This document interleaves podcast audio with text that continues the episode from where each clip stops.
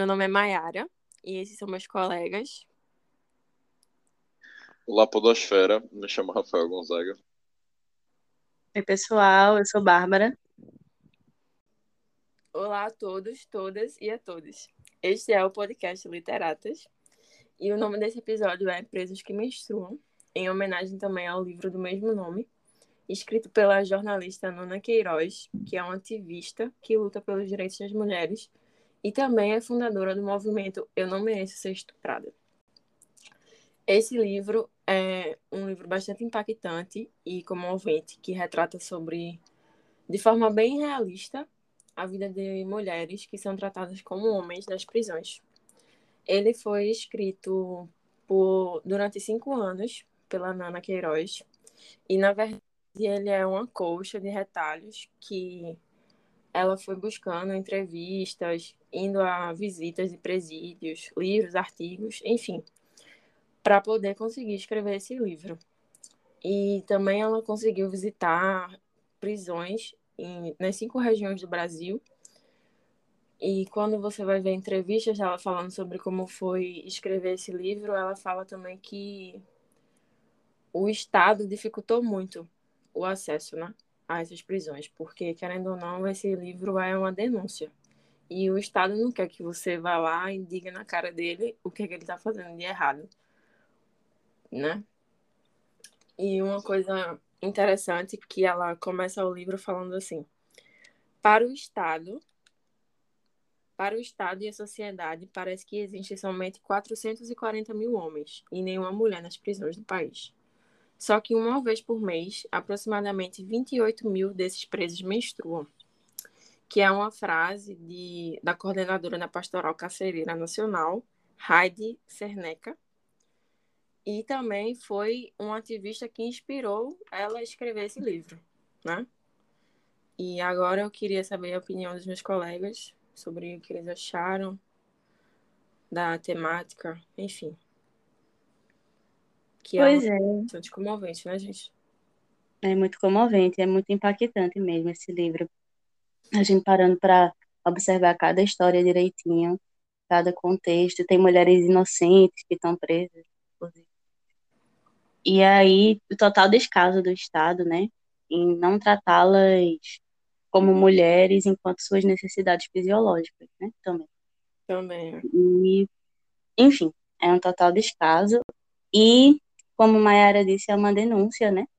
E aí, percebendo isso, a gente consegue é, linkar com, com o texto básico que a gente estava lendo, do Sebsen.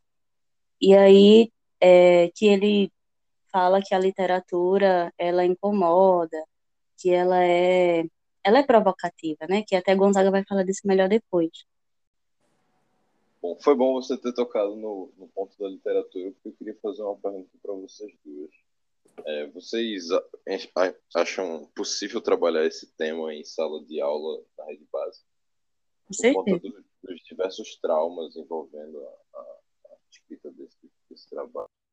Porque, enfim, relata casos de violência do Estado muito pesado. Eu acho que esses casos de violência do Estado são importantes para a gente trabalhar em sala de aula enquanto professor e professoras. É, e é isso que o, um dos outros textos básicos que a gente vai tratar, ele foca justamente na aplicação de, de três é, textos de literatura sobre golpes militares na América Latina, mas, enfim, ele trabalha a proposta justamente de trabalhar essas, esses traumas, porque os traumas são uma parte importante do processo de formação da memória coletiva. E é isso que eu ia perguntar para vocês. Qual dos traumas que mais marcou vocês na leitura do texto, assim? Vocês ficaram chocados? É, quando a gente fala sobre mulheres, né, é sempre uma coisa meio silenciosa, assim, o assunto. É, então, quando a gente pega um livro que traz um tema tão gritante, assim, que você também não vê muita gente falando sobre na sociedade, porque presos, independente se são mulheres ou homens, estão sempre à margem da sociedade, Então, não é comum, né? A gente ver e ouvir falar sobre esse assunto. Então, é, falar sobre isso na sala de aula com certeza vai incomodar, mas eu acho que é para isso que a gente está em sala de aula, né? Trazer assuntos que vão incomodar e trazer uma discussão, um debate, para que possa abrir a mente também dos alunos, né? Que eles possam é, se sensibilizar com a temática, né? Porque são mulheres que estão lá e que precisam também de um apoio da sociedade para que não aconteça tantas violências com ela lá dentro, né? Como a autora vai mostrar no livro que muitas, antes mesmo de chegar nas prisões, sofrem abusos dos policiais, apanham grávidas. Enfim, são condições que nenhum ser humano merece passar, né? certeza.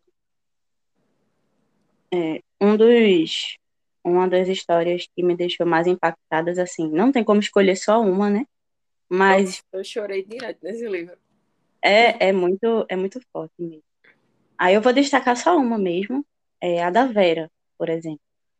É, ela tem toda uma história assim que o pai maltratava ela, e aí, na verdade, ela vai, ela vai se descobrindo lésbica depois.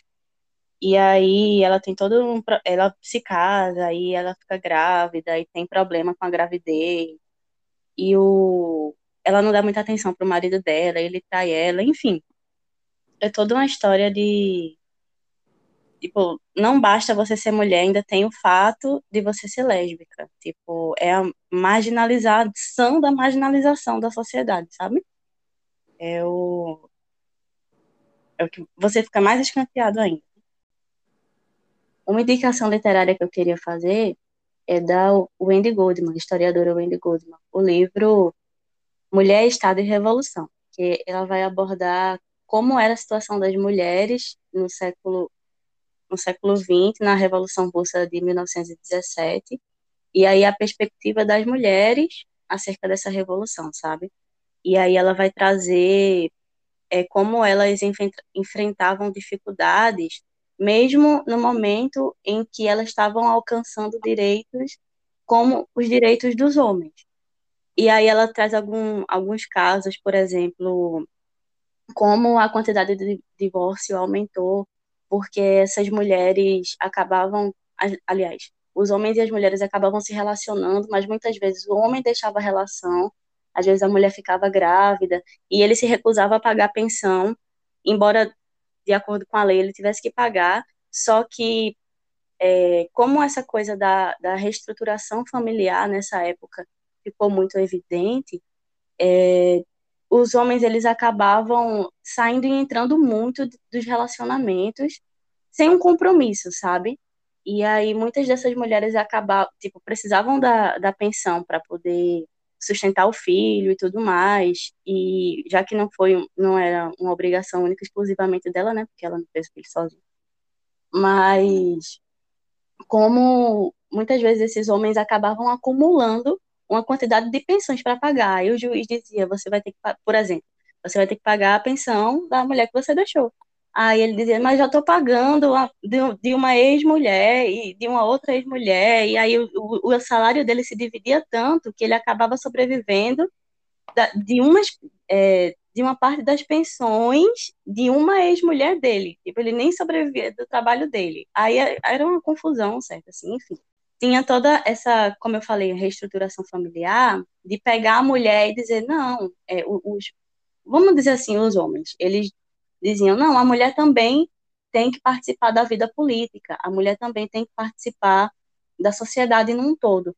Só que como antes disso a gente sabe que as mulheres elas tinham um papel muito de só cuidar da casa e tudo mais assim, que eram os papéis atribuídos a elas, digamos assim, acabava que ela acabava acumulando, né? ah, do lar, acabava acumulando, tipo assim, é, chegava em casa, cuidava da casa, aí tinha trabalho, e tinha as horas que se perdia no trabalho, e sem contar que as mulheres ganhavam menos do que os homens. É, do mesmo jeito que a gente vê que no livro, no livro da, da Nana Queiroz, as mulheres são tratadas como homens nas, nas penitenciárias, na, em, em 1917 as mulheres também não eram basicamente um tratamento igual, não era uma coisa mais observando as necessidades do que uma mulher realmente precisa, sabe? E aí eu acho importante deixar esse livro como contribuição. Obrigada. é, e quando a gente vai ver o livro também, que é, a desigualdade né, entre os homens e mulheres é tão grande que até o motivo pelo que as mulheres são presas é completamente diferente, assim, do que a gente encontra nos presídios dos homens, né? Porque elas cometem crimes que não são de fato um risco para a sociedade, né? Elas vão lá, assim, vão roubar, entram para o tráfico, mas tipo para ajudar a família delas, para alimentar as crianças e assim não são crimes violentos de fato, né? Elas precisam sobreviver de alguma forma, porque não conseguem arrumar emprego, porque tem que cuidar das crianças. E o emprego que consegue não dá para pagar aluguel, comida, não dá para fazer o básico assim. E aí estão lá naquela situação e a única forma que elas encontram de conseguir, né, dar uma vida mínima para a família é essa, né? É no crime, né? Não tem outro caminho. É. E, e assim, geralmente são mulheres que já estão num contexto de violência, né?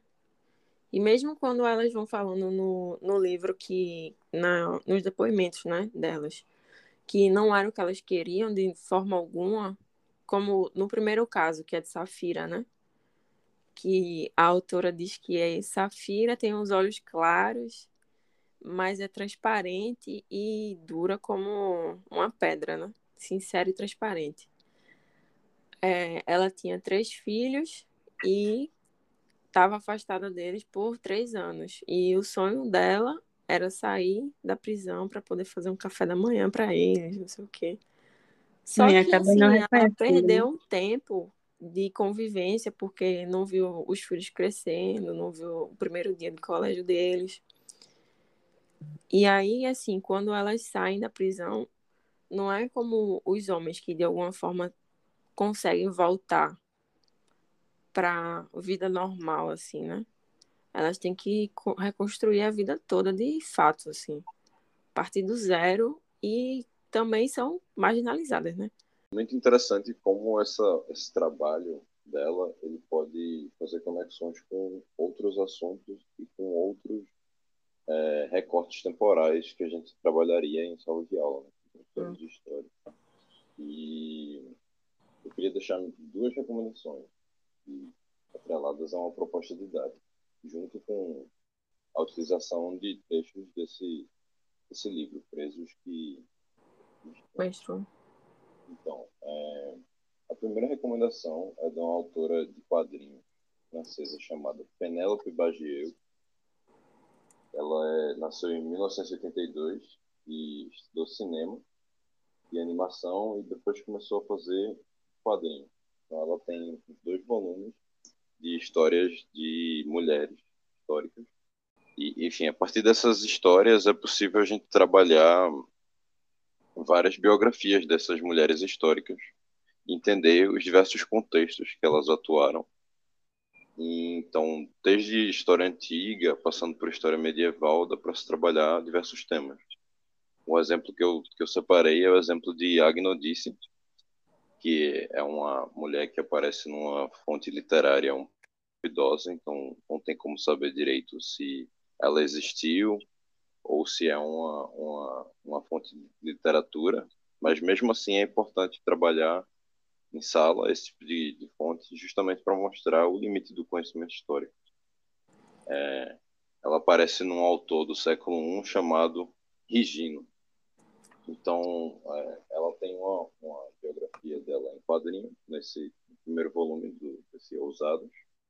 E a segunda proposta de recomendação é para tra trabalhar o trauma em, a partir da obra de Ursula K. Le Guin, que tem a obra Os Despossuídos, que é uma autora de ficção científica. Interessante, ficção científica porque como a gente separou esse, esse livro de, enfim, um recorte atual e com, com mesmo sendo uma, uma, uma montagem ainda tem uns traços literários, então acho importante separar um,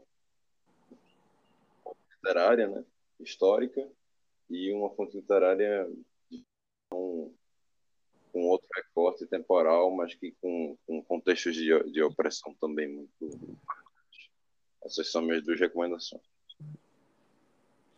Ah, assim, se eu fosse trabalhar esse tema em sala de aula, acho que eu traria perguntas, né, para serem respondidas, como é, por que o Estado dificulta, né, a gente ter o acesso a essas mulheres quando a gente vai fazer uma pesquisa, por exemplo, como foi o que a Ana Queiroz enfrentou, né? De quem é o dever, né? Também de cuidar dessas mulheres lá dentro. Nós, como sociedade, estamos isentos dessa, desse cuidado também? E aí, o que vocês acham? De forma alguma. Inclusive, a partir do voto, né, a gente pode votar em pessoas. Não, não só a gente pode se envolver mais na política pública, é, quanto a gente pode incentivar o nosso jovens a fazer isso, a votar em mulheres que, que levantem essa pauta, e não são poucas mulheres. É, uma das, das, coisas interessantes que eu achei do livro é que ele ressalta a quantidade de presos por conta de tráfico. Então, é, se ligar a coletivos antiproibicionistas também é uma, uma questão de classe e de gênero muito importante. Com certeza. É então, acho que é isso, né? É isso, gente. Obrigado por acompanharem a gente nesse tempo. Espero e... que tenha sido esclarecedor em algum momento. Tchau. Até a próxima.